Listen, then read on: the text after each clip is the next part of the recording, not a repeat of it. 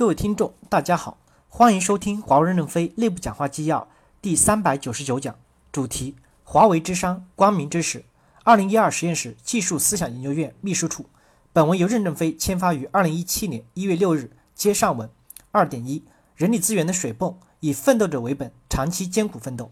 人的本性是贪婪、懒惰和安逸享乐的。如何让人们长期艰苦奋斗，激发生出生命活力？以奋斗者为本，长期艰苦奋斗，正是任正非用人性的贪婪驱赶人性懒惰的不二法门。华为具体的做法就是用合理的价值分配，撬动更大的价值创造。任正非说：“我把热力学第二定理从自然科学引入到社会科学中来，意思就是要拉开差距，由数千中坚力量带动十五万人的队伍滚滚向前。我们要不断的激发我们的队伍，防止伤死。”我们绝不允许出现组织的黑洞，这个黑洞就是堕代，不能让它吞吃了我们的光和热，吞吃了活力。在华为微观的活力引擎中，最重要的功能就是华为人力资源的水泵，把人的活力充分的激发出来。这个过程是痛苦的，反人性的。在任正非的脑海中，以人为本是留给国家层面去做的事情，企业是推动社会发展的引擎，以人为本就会失去发展的动力，最终伤死。人力资源水泵的工作原理。就是用价值分配撬动价值创造。任正非认为，企业的活力除了来自目标的牵引、来自机会的牵引以外，在很大程度上是受利益的驱动。企业的经营机制说到底就是一种利益的驱动机制，价值分配系统必须合理，使那些真正为企业做出贡献的人才得到合理的回报，企业才能具有持续的活力。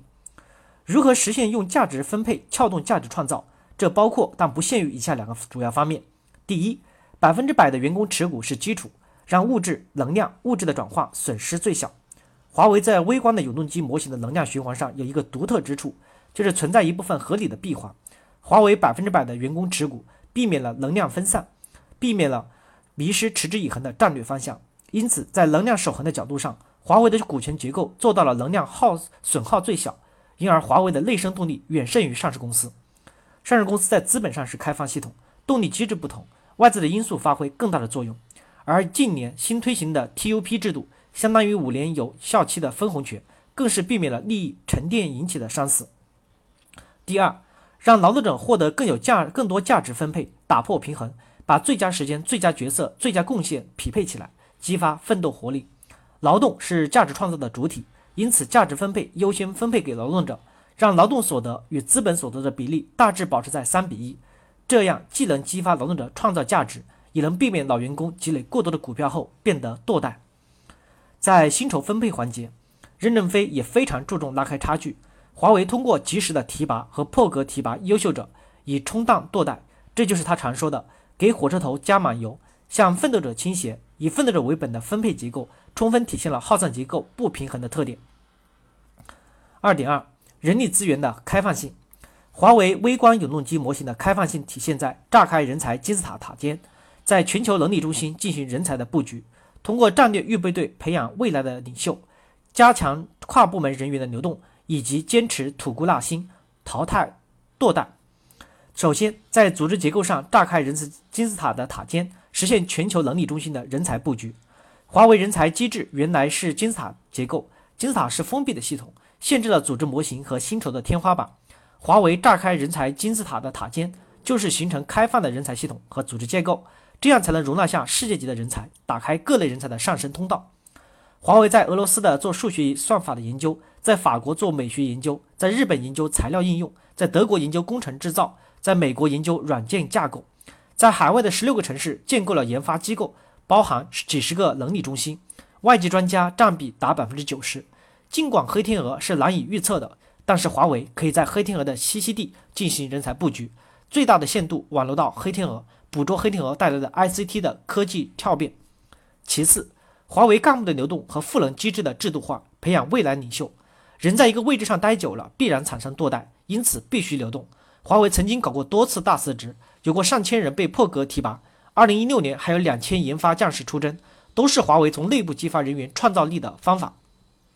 华为干部流动机制的制度化正在不断的完善，强调自上而下长期运作，结合资格管理、任期管理和战略预备队训战等系统展开。最后，作为人力资源的开放性，还体现在吐故纳新、淘汰堕代的员工。生物能够不断的进化的核心，不是某种生物越来越强壮、越来越聪明，而是不断的淘汰不能适应环境的个体生物。开放性竞争是生物进化的不二法则，企业也是如此。一个健康的开放系统一定要有吐故纳新的阳气通道，要能够及时调整或淘汰懈怠的主管和员工。二零一五年，华为有超过一万名员工因为不胜任工作而被调整，部分主管和员工被淘汰。同时，公司政策也允许部分不愿意继续奋斗的主管和员工保留股票而退休。结束语：以前作者学习华为的管理思想，只是知其然而不知其所以然。任正非的管理主张都能直指人心，也在华为实践中得到了验证，但从来都找不到源头。当作者把商生命活力、耗散结构一一解读之后，从厚积薄发到开放架构，从人力资源的水泵到炸开人才金字塔，一切仿佛都豁然开朗。正如普利高金在《探索复杂性》一书中写道：“我们正步入一个世界，在其中将来是未决的，在其中时间是一种结构，我们所有人都可以参与到这当中去。”人生在世界，你如何参与其中？备注：本文初稿由二零一二实验室技术思想研究院秘书处丁伟主笔，在此基础上面，二零一二实验室技术思想研究院同事进行了全面的修订完善。主要贡献者包括潘少卿、殷志峰、党文山、陈黎芳、白志东、彭勇、徐斌、贾立温、杨林、李英涛等等。感谢大家的收听，敬请期待下一讲内容。